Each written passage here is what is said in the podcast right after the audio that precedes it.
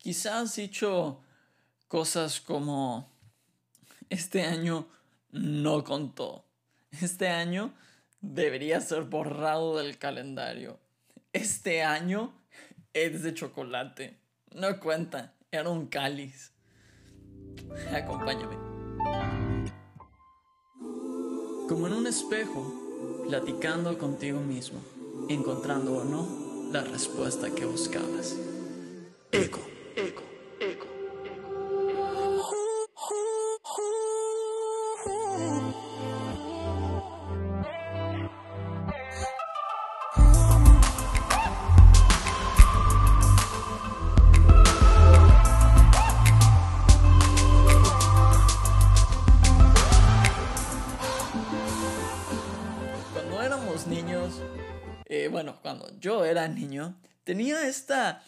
y eh, eh, teníamos esta frase que eh, le llamamos algo de chocolate.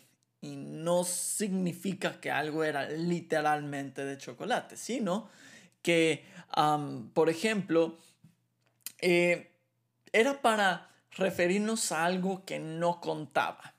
Por si alguien que no es de México me está escuchando, por eso doy la explicación por así decirlo, si estamos jugando a algo y alguno de los niños que estaba jugando quizá era más chiquito, el hermanito la hermanita de alguien, quizá no sabía jugar o quizá simplemente era muy malo jugando lo que fuera que estábamos jugando, nosotros decíamos, esta persona es de chocolate, para referirnos a cualquier cosa que eh, un punto sobre esa persona o si estamos jugando a las tries y alguien quería mm, pegarle las tries a esa persona, pues no podía porque era de chocolate, no contaba.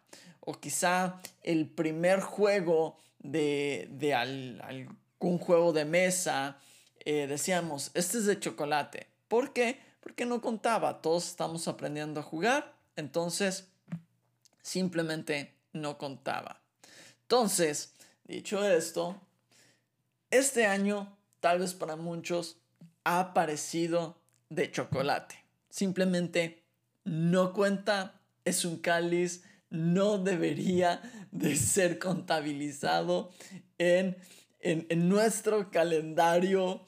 El siguiente año debería volver a ser 2020, porque porque parece que no hicimos nada. No, pasamos la mayor parte del tiempo encerrados, eh, trabajando desde casa, si nos fue bien, eh, estudiando desde casa. O sea, estuvimos aquí todo el tiempo. No pudimos, teníamos tal vez muchos planes, muchas ideas, queríamos viajar, queríamos este, construir algo, queríamos emprender algo y al final muchos no pudimos.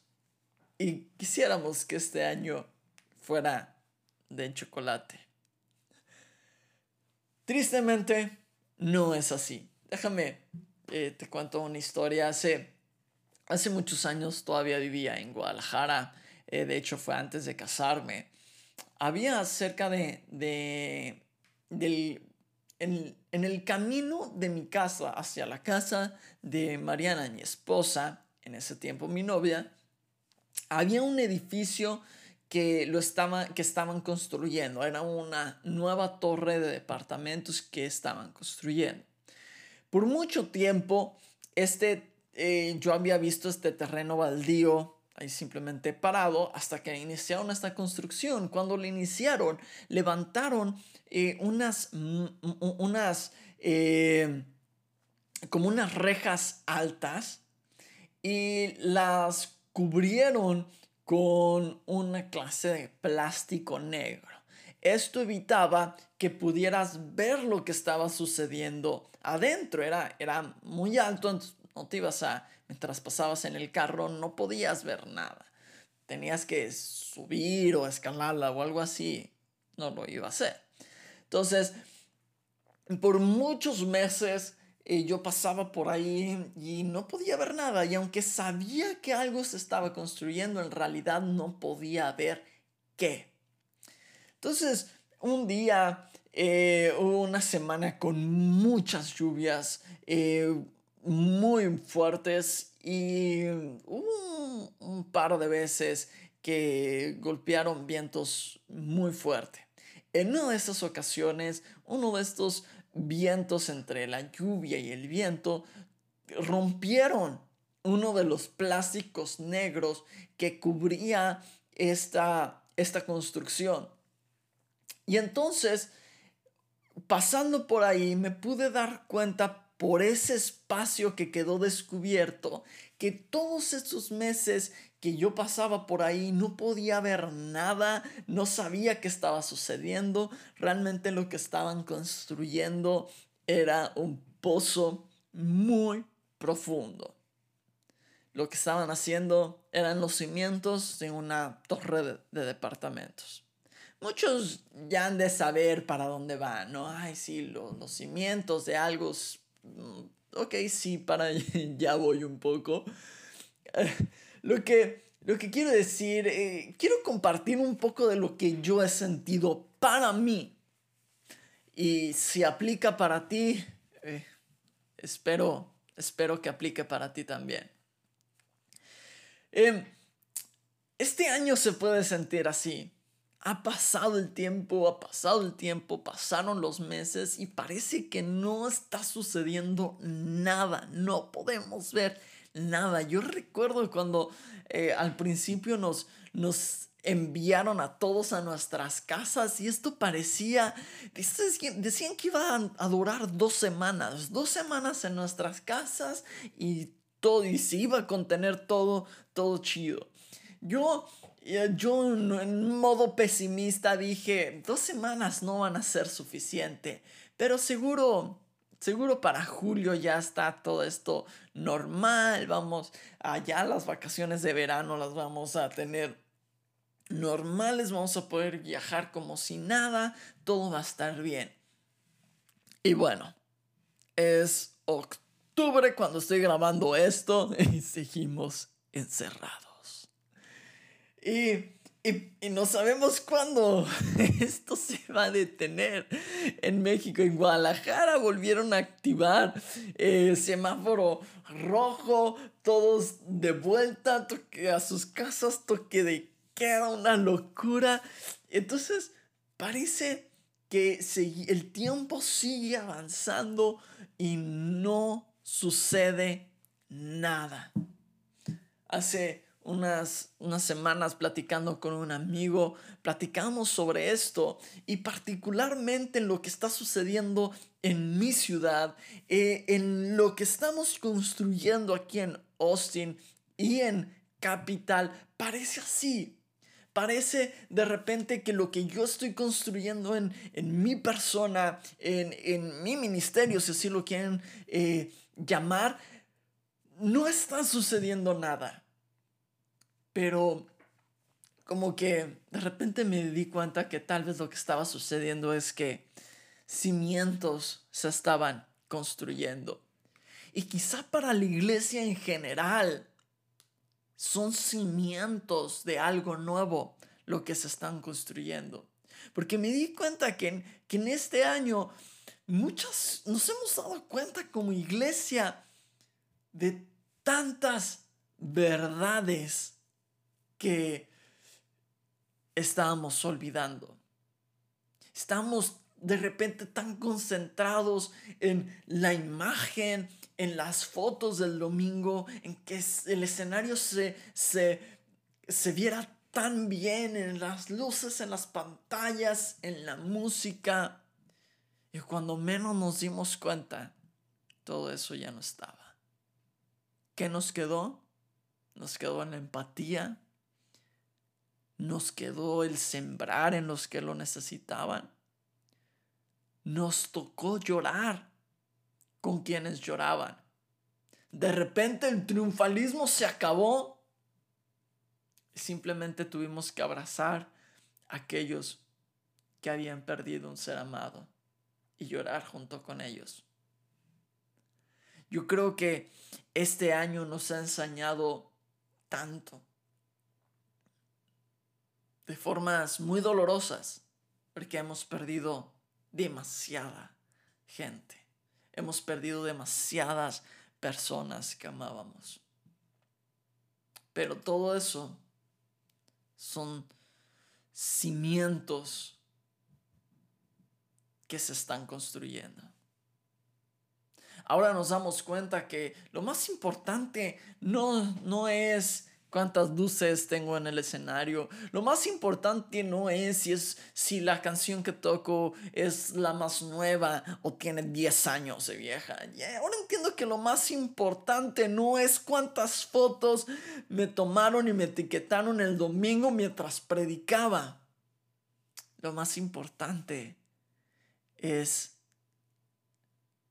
poder servir a las personas que tengo a mi alrededor.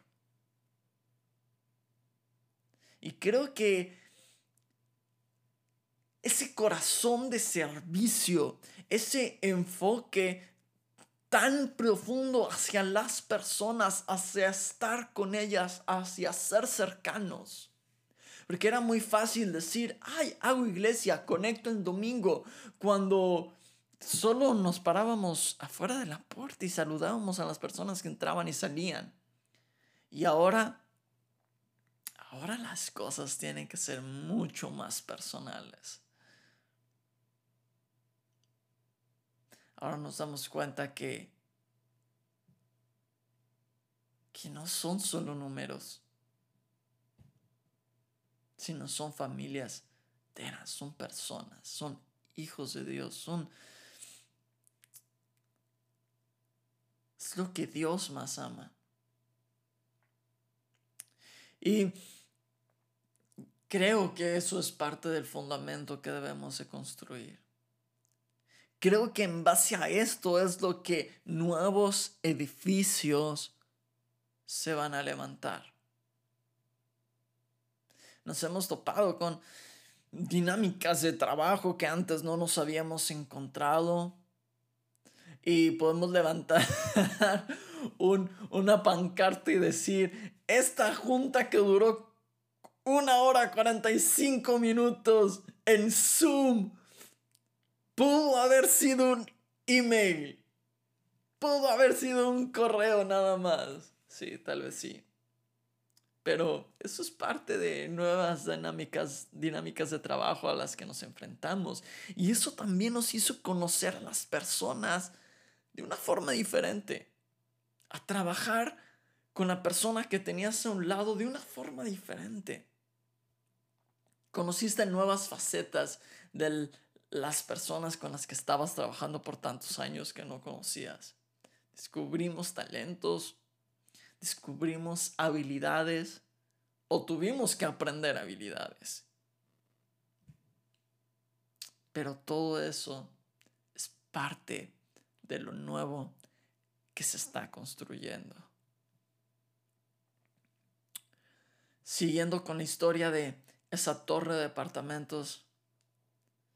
Pasaron los meses y, y bueno, ya ahí estaba.